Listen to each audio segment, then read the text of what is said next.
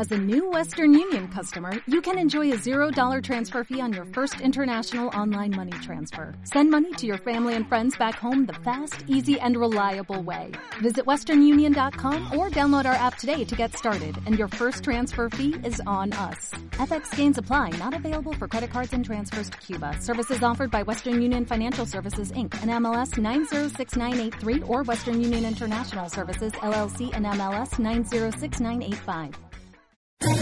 ¿Quieres especular en la bolsa de la mano de un profesional? Operativadax.com. Recibe al momento en tu móvil las compras y ventas que realiza Alberto Iturralde sobre el índice DAX. Nunca ha sido tan sencillo ganar en bolsa. Operativadax.com.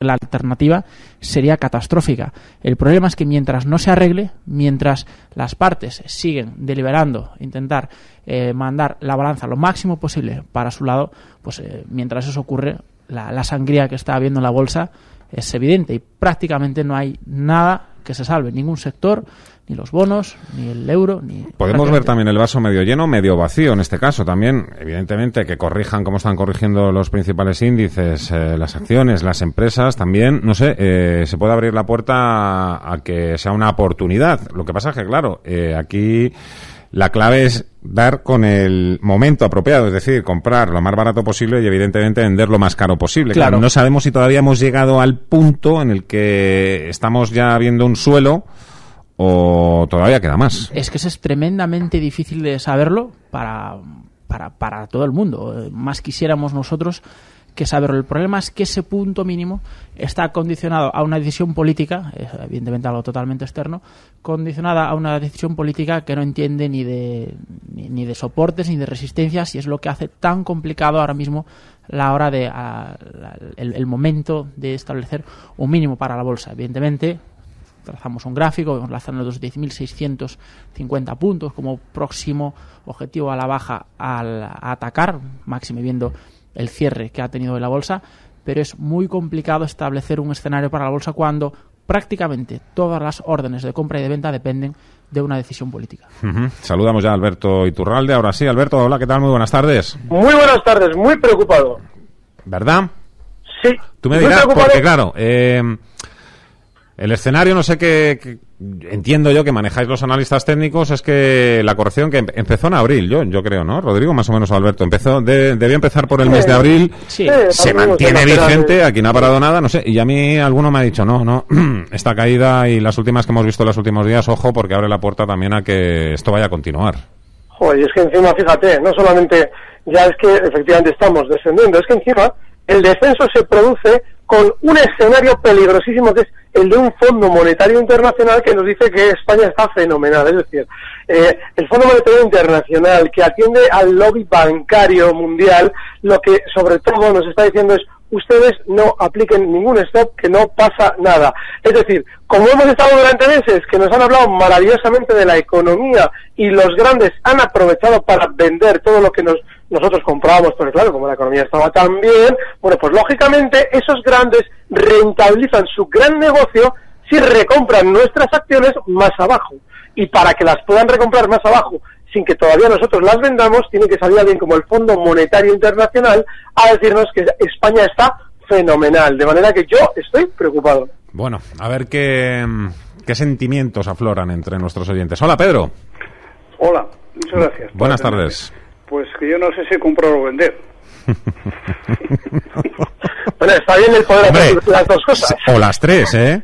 sí, sí. O la, la tercera, que, que, que, es quedarse un poquito a la espera. Esta mañana pensaba vender Mafre y comprar eh, bolsas y mercados. Uh -huh.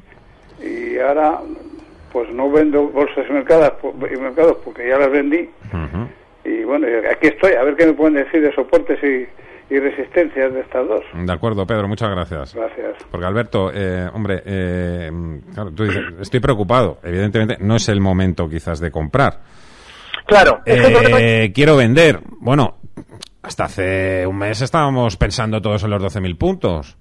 Alegría, alegría. No, bueno, los 11.000 puntos no eran un problema porque habíamos llegado a 11.850 y solamente al 1%. Eso, eso no es no es que, bueno, no es que no es una no es demasiado significativo. El problema es que está es que ahora mismo estamos viendo que todo es que vemos a ver que es un valor que normalmente suele funcionar un poquito mejor que los demás y ahora se está recortando. Mafre está cerrando hoy en mínimo. Esos 3,12 son los mínimos de la sesión, pero también son los mínimos que marcaba justo en mayo y que es una zona de soporte muy importante. Así es que en Mafre a mí no me parece una mala opción el colocar un último stop de esa posición los 3,12.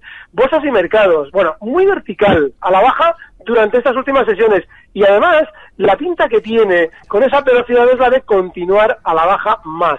Así es que yo en principio creo que a veces la sugerencia, la mejor sugerencia para estar en el mercado es no estar, porque igual tenemos que esperar a que bolsas llegue, por ejemplo, a zonas de 33,50 y ahí sí, ahí puedo hacer un soporte, pero desde luego que todavía no está en una zona en la que haya ninguna eh, perspectiva de que vaya a rebotar de manera inmediata, salvo para algo muy puntual que luego la reconduzca de nuevo abajo. Bolsas y mercados, ¿qué te parece esa compra? Mal, mal, mal.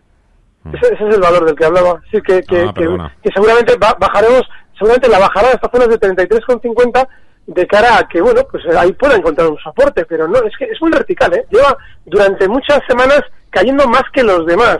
Y de hecho, los cierres que estamos viendo en la sesión de hoy tampoco, hablamos de los 35-41 cerrando, ha marcado unos mínimos justo en 35,03 y bueno, pues yo creo que esos 33.50 se van a ver. ¿eh? Así es que yo esperaría antes de entrar en bolsas y mercados. Muy bien. Fernando, Tocayo, ¿qué tal? Muy buenas tardes. Buenas tardes. Adelante, amigo. Pues mira, yo estoy preocupado porque tengo unas telefónicas que las compré a 13.25 pensando cuando se hablaba de que iban a llegar a 14 euros y como tengo también liquidez, no sé si volver a entrar en alguna otra acción. Estaba pensando en Resol o esperar a ver si sigue esto bajando. ¿Y qué hacer con las telefónicas, claro? Perfecto, Fernando, muchas gracias.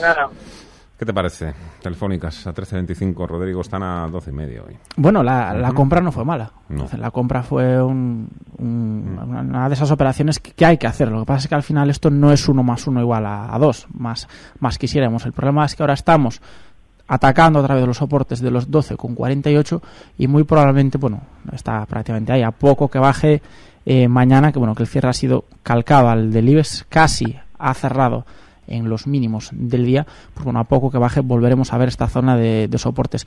Yo lo que haría con, Telefónica sería darle una oportunidad hasta esta zona de los 12.28, mm, salvo, salvo que se la quis, salvo que la quisiese dejar para mis nietos, no estaría en Telefónica en caso de perder la zona de los 12.28 o 12.27. Ahí sí que me saldría del valor y si no, pues eh, daría una oportunidad hasta esos niveles. ¿Cómo veis los dos en Repsol? Que Fernando nos contaba un poquito que es ahí a lo que le había echado el ojo. Bueno, ahora mismo no hay un motivo claro por el cual debamos esperar un, repunte al alza. Desde que, ha, desde que han empezado las caídas, desde el 22, 21 de, mayo, creo recordar, desde estos niveles, pues la, caída de Repsol ha sido clara, ha sido lineal. Y bueno, ahora ateniéndonos un poco al gráfico, el siguiente soporte estaría en los, la zona de los 16,22. Ahí y solo ahí pues me, me plantearía entrar en Repsol. Antes, pues si, si, si entramos y rebota, pues sería ya prácticamente una casualidad. ¿Tu Repsol, Alberto, cómo lo ves? No me gusta nada tampoco, fíjate. Coincido con Rodrigo en que no hay nada en el valor que ahora mismo nos deba hacer pensar en rebotes. De hecho, fíjate, si, si Repsol tuviera que rebotar, bueno, de entrada lo más normal es que lo pudiera hacer en una zona de soporte como por ejemplo la zona 16,60. Está ahora mismo en 16,88. Bueno, pues para un rebote tiene que acumularse más lateral, es decir, después de una caída tiene que estar un tiempito recogiendo su cuidador títulos para armar el rebote. Y como no lo está haciendo, yo creo que tampoco hay que estar en Repsol, hay que tenerla desde luego eh, eh, eh, muy, muy, mucho cuidado. Y si entramos, porque bueno, es que quiero entrar sí o sí, vale, pues claramente los 16.50 es un stop importantísimo. José Luis, hola. Hola, buenas tardes. ¿Tú también estás preocupado, amigo? ¿Yo? Sí. Pues no mucho, yo era a ver si me, me, podían asesorar un poquito. A ver, cuéntanos. A ver, pues nada, pues eh, resulta que el IBEX 35, ahora después de haber perdido los 10.928, eh, qué niveles nos podemos esperar, a ver si me pueden decir algo sobre eso. Y un soporte fiable del BBVA, por favor. De acuerdo. Gracias, José A Luis. usted, buenas tardes. No sé, a ver si ahora que todo el mundo estáis preocupados, todo el mundo andáis con la moja detrás de la oreja, ahora es cuando hay que estar más tranquilos que nunca. No sé, lo digo por eso, esos, esos viejos refranes de que cuando tu limpiabotas te diga que tienes que comprar bolsa es el momento de vender. A ver si va a ocurrir lo contrario, ¿eh? Y el viernes estamos aquí, vamos, encendiendo los fuegos artificiales. No, yo veo a la gente muy tranquila. No estoy de acuerdo. ¿eh? O sea, es- creo que la gente en general está relativamente tranquila. Y de hecho, fíjate, eh, comentarios como por ejemplo este que hemos citado antes del Fondo Monetario Internacional, eh, dan un poquito fe de que nos intentan de alguna forma mantener tranquilos. Yo no veo para nada pánico por ningún sitio, pero por ningún sitio, ¿eh? No. Bueno, en cuanto a, eh, a lo, lo del IBEX 35, yo sí veo, yo soy de la idea de que cuando... No, no, ¿tú estás tranquilo o no estás tranquilo? Yo estoy Lo ve- tranquilo Lo ves mal. Yo, eso, Yo- ya, eso ya no hace falta que lo jures. Eres, vamos. Ice García, te vamos a llamar de todas maneras, que es una buena virtud, ¿eh? Para trabajar en lo que trabajas, evidentemente. Realmente sí. Realmente eh, el problema es lo, el, comentario que, que realizamos al principio. ¿no? Es tremendamente difícil eh, dibujar un escenario cuando la mayoría de las, de las órdenes de compra y venta van a estar condicionadas por una decisión política. En cuanto a lo que decía el, el oyente, pues bueno, ateniéndonos un poco al, al gráfico, el siguiente nivel clave del IBEX estaría en la zona de los 10.696, que es el último máximo relevante que ha sido eh, traspasado al alza. Una vez, evidentemente, que se pierda esta zona, que se pierda claramente esta zona de los 10.922 que ha sido casi el, el cierre de hoy, ¿no? Unos cinco puntos por debajo. Por tanto, mm, soy de la idea de que cuando una tendencia está instaurada en el mercado, lo más probable es que esa tendencia continúe. Es lo, es lo que vemos cada día y es eh, lo que nos evita grandes disgustos al fin y al cabo. Luego os pregunto por esos soportes para el BBVA que nos pedía José Luis, pero antes vamos a abrir nuestro espacio de Cau Finanzas, como todos los lunes, en el que aprendemos a desenvolvernos en los mercados, a comprar, a vender, cómo, cuándo y por qué, con una aplicación, con Cau Plus. Para ello saludamos a Lorenzo Serratosas, el consejero delegado de Cau Finanzas. Hola Lorenzo, ¿qué tal? Buenas tardes. ¿Qué tal? Buenas tardes, ¿cómo estáis? Hoy, pues esperando a que nos propongas una estrategia para invertir. Bueno, pues hoy claramente habría que proponer una estrategia de corto, ¿no? Viendo cómo está el Sí, mercado. sí, sí. Pues venga, adelante, ¿con cuál? ¿Sobre un índice, sobre una acción? Hoy podríamos, diríamos, a ver, que el mercado está para ponerse corto y tenemos que aprovechar la tendencia que, que tiene ahora, que es de caída, ¿no? ¿Cómo la podemos aprovechar con cálculos? La podemos aprovechar de dos maneras diferentes, con dos estrategias diferentes, que vamos a decir. Una sobre el IBEX 35. ¿Qué nos está diciendo Cauplus? Que nos podemos poner cortos sobre el IBEX 35 con un stop en 11.200 que es el, eh, pues un soporte que hemos perdido y que, bueno, de recuperarlo habría que volver a pensar que el IBEX ha cambiado de tendencia y se ha puesto alcista. Cauplus nos está diciendo que nos pongamos cortos en el IBEX y, mientras, y pongamos nuestro stop en 11.200. Ujú. Esto lo podemos hacer pues a través de CFDs. Otra manera de ponernos en el mercado con Cauplus. Vamos al radar cuantitativo que busca las peores empresas por ratios cuantitativos que hay en Europa y las podemos comprar. Ahí nos va dando el stop que tenemos que trabajar para cada una de esas empresas y podemos hacernos una cartera de cortos que nos son las peores empresas por ratios financieros que nos ayude a aprovechar pues estos momentos ay. del mercado. Ay, Lorenzo, te tengo que dejar ahí porque algo pasa, algo pasa en la línea y mira, eh, mejor vamos a intentar resolver el problema para, para escuchar algo que no entendamos demasiado bien. Eh, Lorenzo, a ver, ahora háblame un poquito. Ahora estamos, estamos Ahora sí, ahora perfecto. Sí, Pues bueno, pues decía eso. Hacernos una cartera de cortos para aprovechar el mercado aprovechando los radares de cálculos. Y simplemente añadir pues que todas estas estrategias se pueden probar de la mano de un coach de bolsa entrando en Caufinanzas con K, caufinanzas.es y ahí mandando un formulario, contactando con nosotros, se pueden probar gratis durante 15 días. Perfecto. Lorenzo Serratosa, Cau Finanzas, muchísimas gracias y hasta el próximo jueves. Gracias a vosotros. Siguiente llamada. Felipa, hola. Vale, hola, buenas tardes, muchas gracias por atenderme. Buenas tardes. Eh, tengo acciones de, de Yaster y las tengo que las voy a voy a acudir a la OPA. Entonces, ¿qué me recomendaría? Bueno, usted misma se ha contestado la pregunta, ¿no? O sea, no, tengo que, o sea, tengo que acudir, pero que con el dinero que, o sea, con lo Ah, del, muy bien, muy bien. que- o sea, invertirlo. Entonces, ¿dónde? Eh, pensaba en Inditex, en Mafre, pero como está tan mal estos días, no sé qué hacer. Bueno. L- ¿De cuánto dinero estamos hablando, Felipa? Si me lo No, mucho tampoco, 5.000 euros. Bueno, oye, que pues, tampoco es. Que no está mal. ¿eh? Pero bueno, también me sabría. Pues enseguida vamos con ello. Muchísimas Vale, gracias, muchísimas- Felipa. Vale, muchas gracias por atenderme. Bueno, en primer lugar, hay que acudir a la OPA. Eh, Rodrigo, te pregunto a ti. Totalmente. Al de Bilbao, a saber por dónde me puede sa- a, a Sí. saber por dónde me puede salir. Que tengo una campaña de Orange. Es que en, en Yastel está todo el pescado vendido. Lleva como unos nueve meses cotizando en unos, eh, unos rangos muy cortos. Está todo el pescado vendido. Si está eh, lejos del precio que está dispuesta a pagar Orange por Yastel es por, por ese riesgo que percibe el mercado de que realmente la OPA no se, no se reduzca. Pero vamos, sería mm, es cuestión de cuestión de céntimos. Mm, Ahí se puede acudir a la OPA o directamente vender ya a mercado. La diferencia no será demasiado elevada. Ahí lo tengo clarísimo. Eh, da un poco igual acudir o no acudir, que el beneficio para el accionista es lo mismo.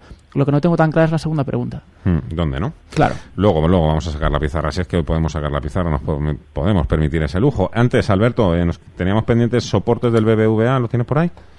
Sí, es, además hay una cosa, hay algo muy bueno en el BBVA.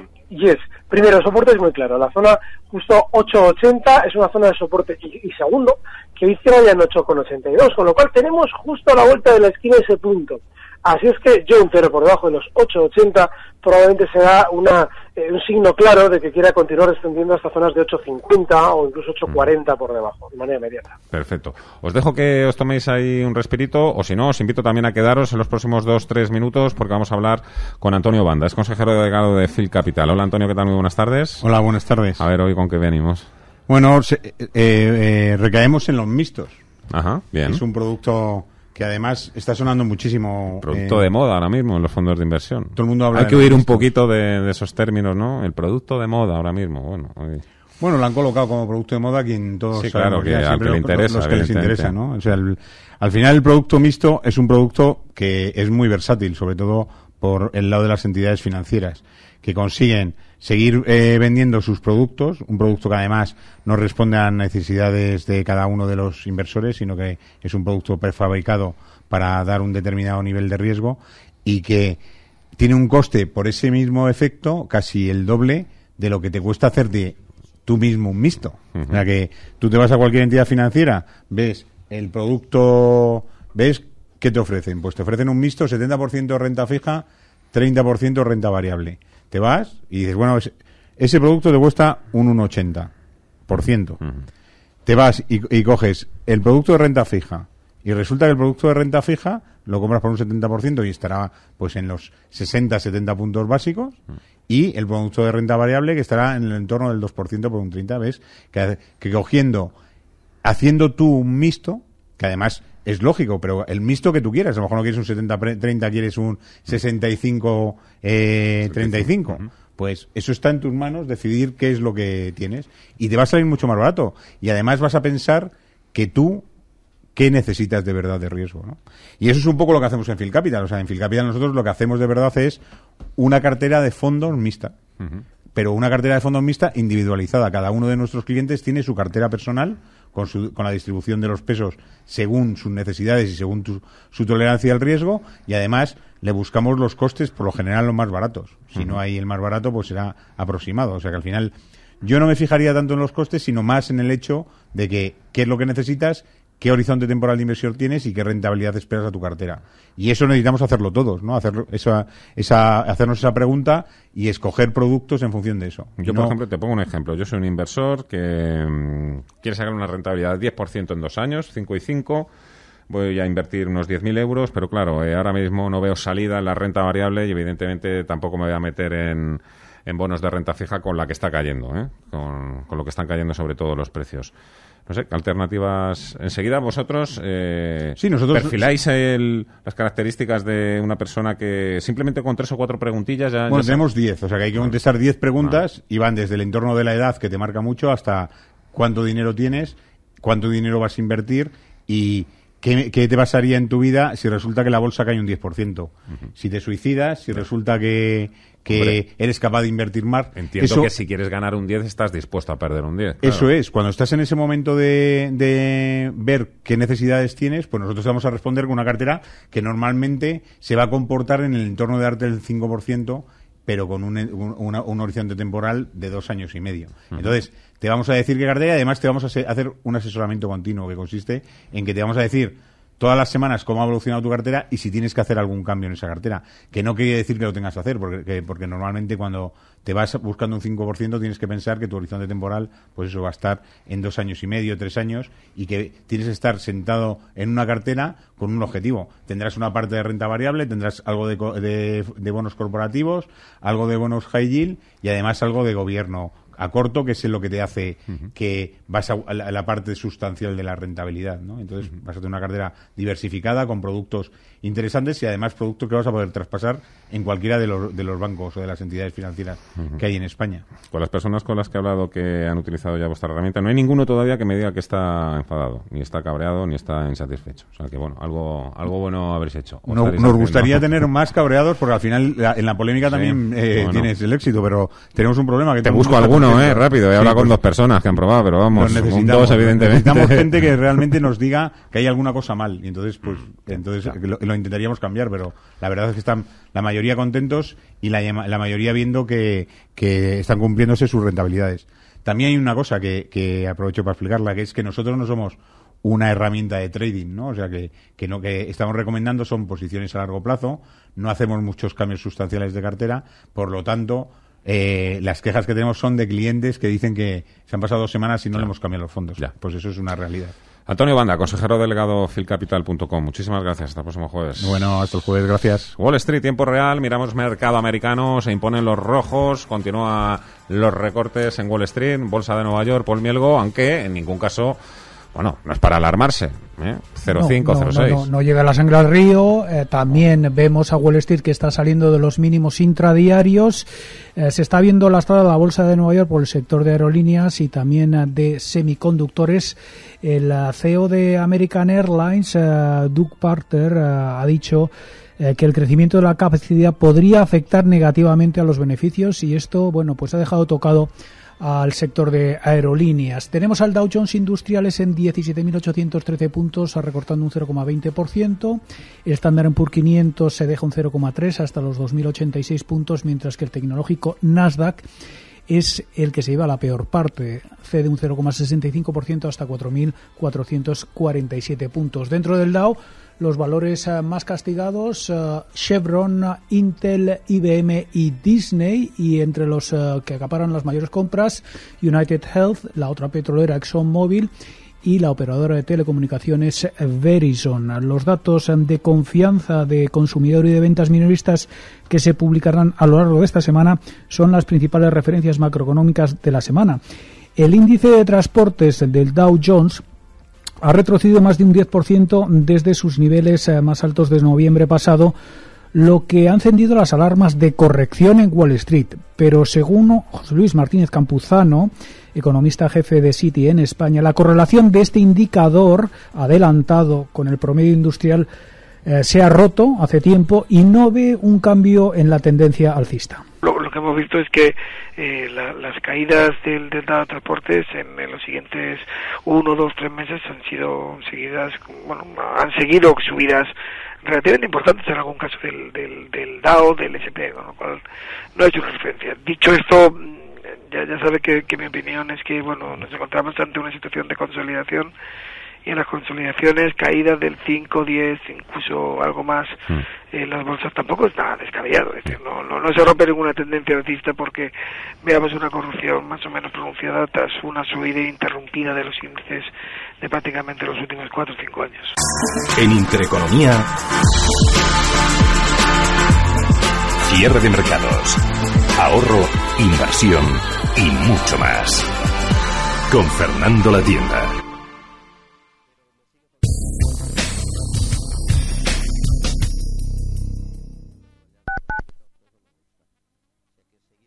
Atención, atención. Recupere su dinero invertido en preferentes y acciones sin coste alguno con GEAM Abogados. No espere más. Llame sin compromiso al 91 457 60 96 y obtendrá los mejores resultados. Más información en geamabogados.com. GEAM con J. Recuerde, geamabogados.com 91 457 60 96. ¿No cobrar es lo que más te preocupa cuando alquilas tu vivienda? Renta garantizada te protege contra los impagos. Renta garantizada te seguirá pagando el alquiler aunque no lo haga el inquilino. Infórmate 91 535 67 27 y en la web rentagarantizada.es. Alquiler garantizado.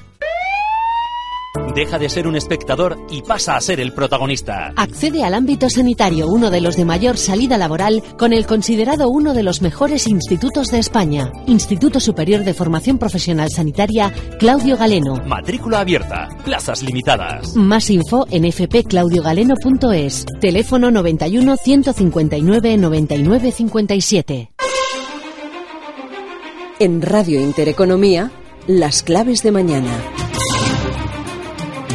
Y mañana es martes 9 de junio. La principal referencia del día en el apartado macro va a ser la publicación del PIB del primer trimestre del año en la zona del euro. En España, atentos a la reunión del Comité Técnico Asesor del IBES. Podría traer novedades en el selectivo madrileño. En Estados Unidos, la balanza mayorista de abril la conoceremos. Compartirá protagonismo en el frente empresarial con la Junta de Accionistas de Netflix.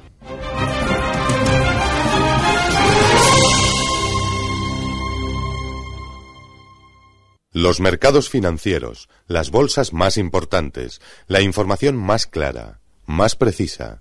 Esto es Intereconomía.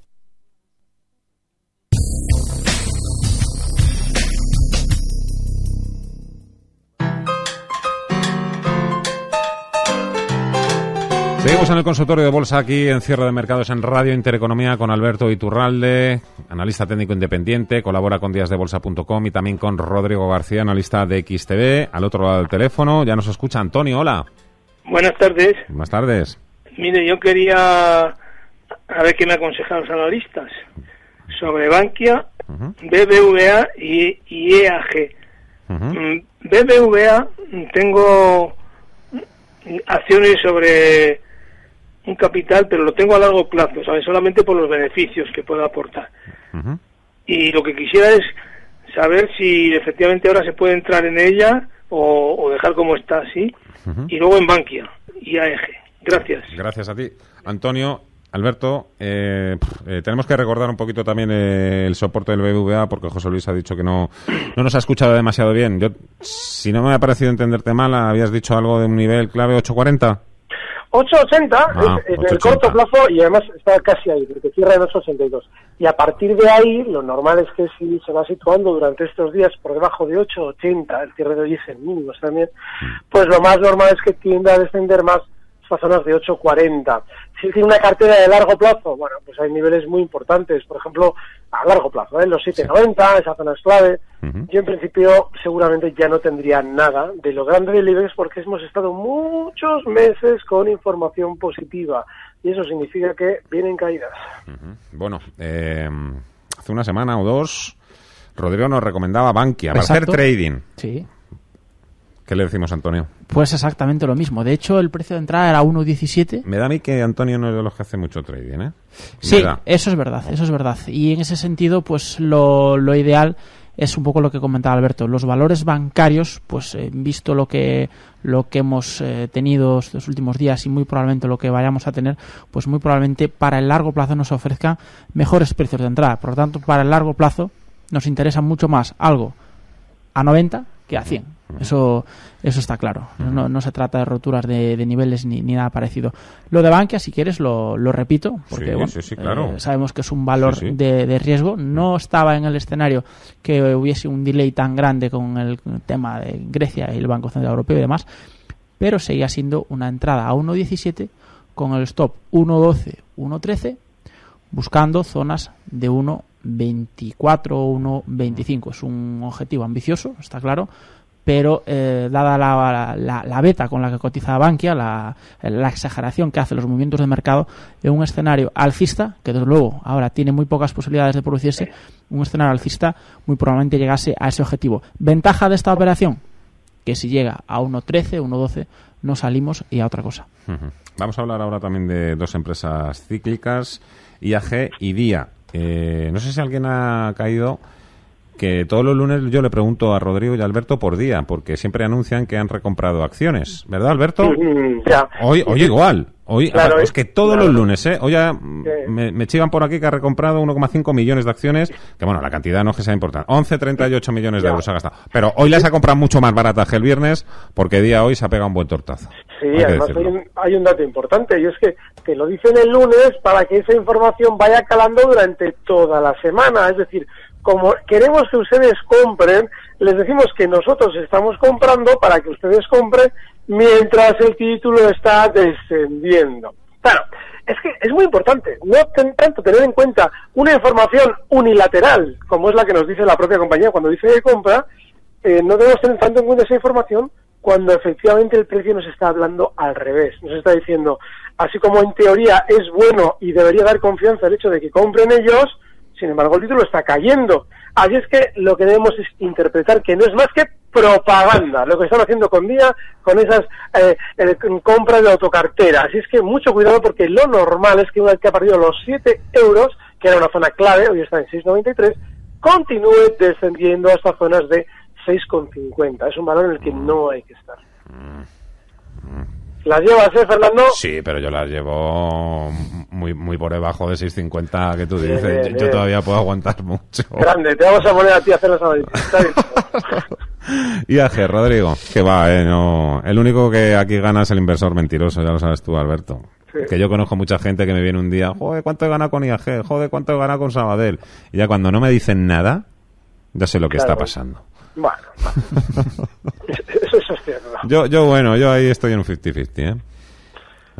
Sí, bueno, y IAG, eh, bastante complicado el sector de las aerolíneas, también bastante complicado el, petróleo, que es un poco el que está lastrando, estas alzas del petróleo, la que están lastrando, entre otras cosas, al sector de las aerolíneas. Hizo un amago de rebote en la zona de los soportes de los 7.13 la, la semana pasada, pero vemos que hoy ya no ha dado prácticamente ninguna opción. De hecho, ha, sido de las que más ha caído también del, propio IBEX 35. La situación es bastante complicada, sigue realizando máximos y mínimos decrecientes después de haber llegado a máximos.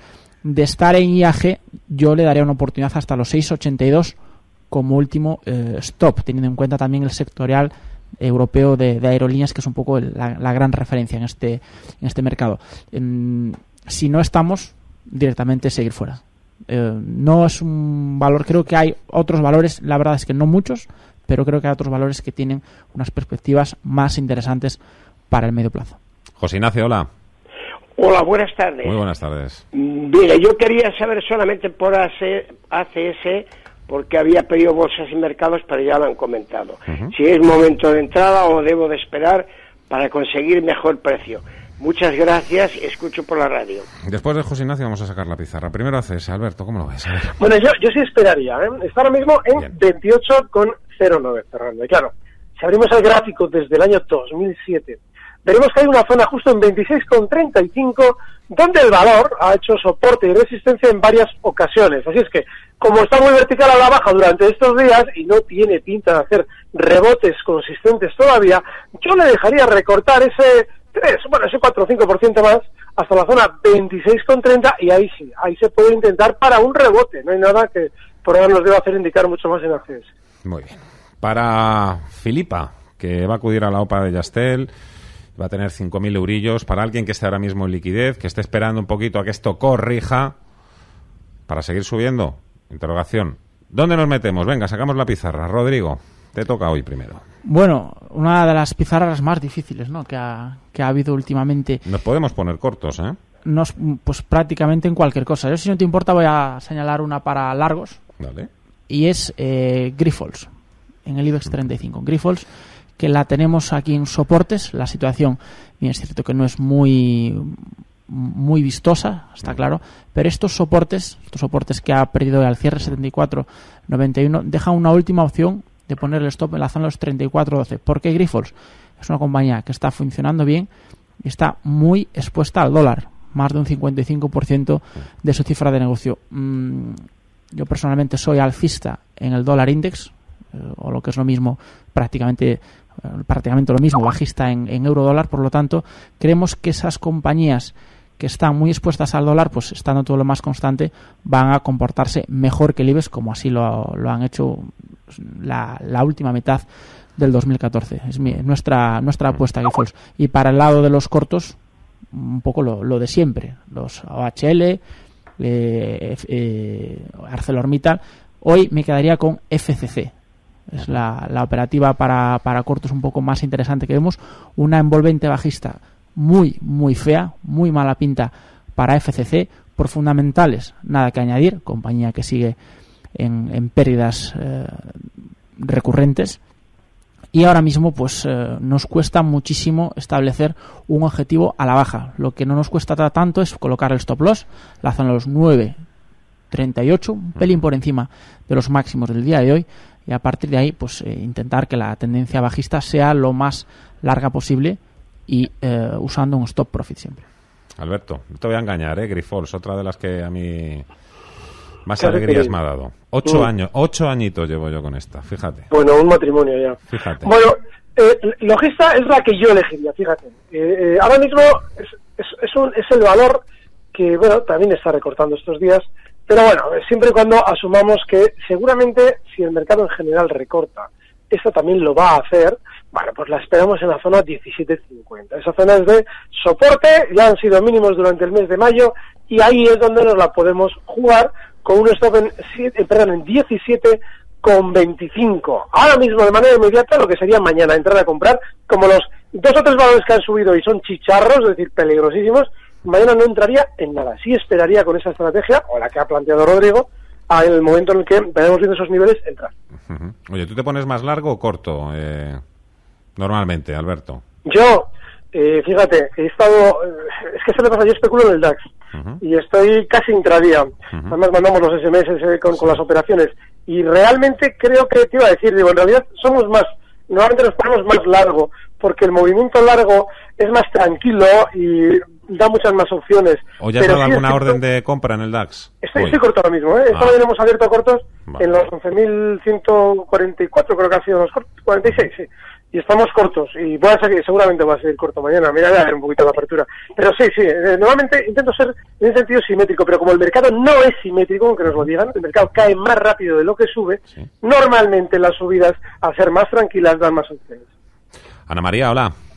Eh, hola, buenas tardes. Buenas tardes. Por favor, ¿me podríais hablar sobre NH y Avertis? Sí, claro que sí. Muchas gracias. Vale, ¿Algo las más? tengo No. compradas, ¿eh? Muy bien. Eh, estoy perdiendo, gracias, adiós. Gracias. Avertis, yo creo que el experto es Alberto, así que si te parece, Rodrigo, te quedas tú con los hoteles.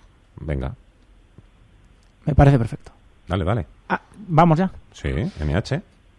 Pues eh, NH Hoteles, bueno, hoy no ha caído demasiado, es verdad, la hemos tenido un 1% eh, abajo aproximadamente. Es de lo poco que se salva de esta tendencia bajista del IBEX, ¿no? el, sector eh, hotelero de esto y, las acciones muy expuestas al dólar.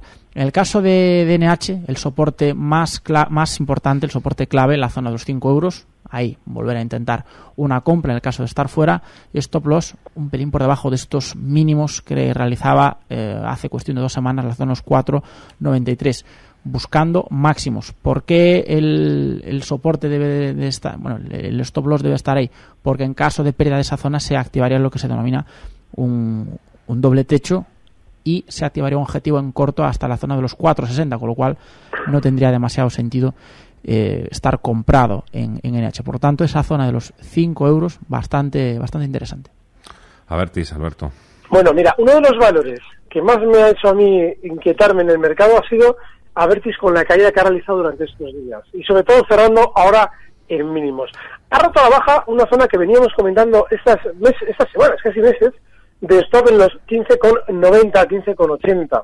Y desde luego que esos cierres en mínimos no tienen nada de buena pinta. De manera que si yo tuviera ahora mismo Avertis, le daría un poquito más de margen solo, hasta la zona 15,10. Es decir, un 1% más de caída, pero no mucho más porque, bueno, salvo que lo tengamos en el muy largo plazo y estemos muy tranquilos, que no es el caso seguramente, yo no estaría en Abertis. Ahora os cuento la última de Yanis Varoufakis, ¿eh? el primer ministro, de, miedo, eh, uy, el primer ministro, el ministro de Finanzas griego. Eh, está dando una conferencia en Berlín después de reunirse con el ministro de Finanzas alemán, con Wolfgang Schauble. Eh, yo creo que más que estar cerca las posturas están más alejadas, aunque también se puede ver de la otra manera. Cuanto más nos dicen que más lejos está el desacuerdo, a lo mejor firman antes. Pero ya, como os digo, a ver si baja rápidamente Viviani y nos puede contar la última perla de Yanis Varoufakis. Daniel, hola, buenas tardes. Hola, buenas tardes. Adelante. Yo quería comentar a los analistas si el poco volumen de, de, de- de la bolsa de hoy quiere decir que, que está en- haciendo suelo o no tiene nada que ver con el poco movimiento que, que hay, que no haya gente que, que venda Nada en estos niveles. Que Y que me diesen, eh, quería entrar en Telefónica, que me diesen un nivel de entrada muchísimo, a corto plazo. Muchísimas gracias. Gracias, Daniel. Alberto. Nada que ver. De hecho, fíjense, fíjense qué fácil es hacer volumen. Yo, eh, volumen ficticio. Yo abro una cuenta en un banco, en el BBV, y otra en Santander, y con esas manejo una cartera de acciones comprándome y vendiendo ahí mismo las acciones. Estoy generando un volumen ficticio que no tiene absolutamente ningún fundamento porque no es un volumen real y sin embargo el numerito de acciones que se cruzan puede ser infinito si yo estoy todo el rato metiendo la orden. Es decir, el volumen se manipula y se altera de una manera muy sencilla. No hay que tenerlo nunca en cuenta. ¿Qué es lo que hay que tener en cuenta? El precio. Precio. Fundamentalmente el precio. El precio y, y aparte también la volatilidad, que creo que es algo muy importante y a mí me gusta también tener en cuenta pues el sector al que pertenece cada valor porque ahí implícitamente tenemos unas perspectivas y sobre todo también una volatilidad eh, implícita de un sector con respecto a su selectivo o de una empresa respecto a su sectorial. Eso es tremendamente útil a la hora de, de operar con, con relativos. El volumen para mí es eh, totalmente superfluo. Opinión personal que, que las habrá de todo tipo. Ujú. Bueno, ¿tú qué crees que ha dicho Varoufakis, Alberto? Pues que son los alemanes son horribles, que le tienen que pagar eh, por las eh, nada, cualquier cosa. Si es que al final van a terminar cediendo. Y la, la desgracia de lo de, de lo de Grecia, y lo vamos ya adelantando, es que cuando eh, se solucione el problema, es decir, cuando terminen de ceder ya los griegos, nos van a vender eso como bueno mientras el mercado cae. Es decir, no apliquen tampoco estos porque se ha solucionado todo. Así es que diga lo que diga Varoufakis, cuando lo solucionen esto caerá. Javier García Villani, buenas tardes. Hola, buenas tardes. Nada, antes de despedirnos, pues nada, cuéntanos esas declaraciones que seguro que... Lo último del último, el ministro de Finanzas. Sentar bien no van a sentar bien. Sí, ha dicho que los acreedores deben pedir perdón por la crisis. A los acreedores, con eso con quienes están negociando. También lo ha dicho en un discurso en Berlín. Ha explicado cómo la creación de la zona euro lo que hizo a su juicio fue crear un tsunami de deuda para los bancos de Frankfurt, de París, de Ámsterdam, de Atenas, de Dublín y de Madrid. Asegura que por, Por cada prestamista irresponsable. irresponsable hay un prestatario irresponsable y que las dos partes deben pedir perdón. Pues nada, eh, lo que dicen, ¿no? Si le debes un millón al banco, tienes un problema. Si al banco le deben mil millones, el problema lo tiene el banco. Nada. Prestamistas irresponsables por haber prestado Pero, dinero a Grecia. Es la primera vez que no le oigo decir una auténtica barbaridad. Es decir, en el de No, no, fondo- yo no he dicho que haya dicho una barbaridad, ¿eh? Yo he dicho la última perla. Como No, no, pero- para hacer las paces no, no creo yo que, que sea, ¿eh? Normalmente suele decirlas. Hoy, hoy un poquito menos. Va poco a poco reconduciendo. Por cada prestamista irresponsable hay un prestatario irresponsable. ¿Estará queriendo decir algo? ¿Estará avisando algo? Aviso a navegantes. Ya veremos, a ver qué pasa antes del 30 de junio, seguramente. Alberto Iturralde, muchísimas gracias, amigo. Cuídate, hasta el próximo lunes. Gracias a vosotros. Un fuerte abrazo. Rodrigo García dice que Grecia es un prestatario irresponsable. Vamos a ver qué significa eso. Hasta ahora ha pagado siempre. Grecia, siempre. Esperemos no verle en el club, pues eso, con Sudán, con Mozambique, con Camboya, con Cuba, en fin, los países que están en quiebra técnica. Ojalá que no sea así por el bien de todos, no solo por el nuestro, ¿eh? que estamos hartos de hablar de Grecia, por los griegos. Recibe al momento las operaciones de Alberto Iturralde vía SMS en tu móvil. Operativa DAX.com.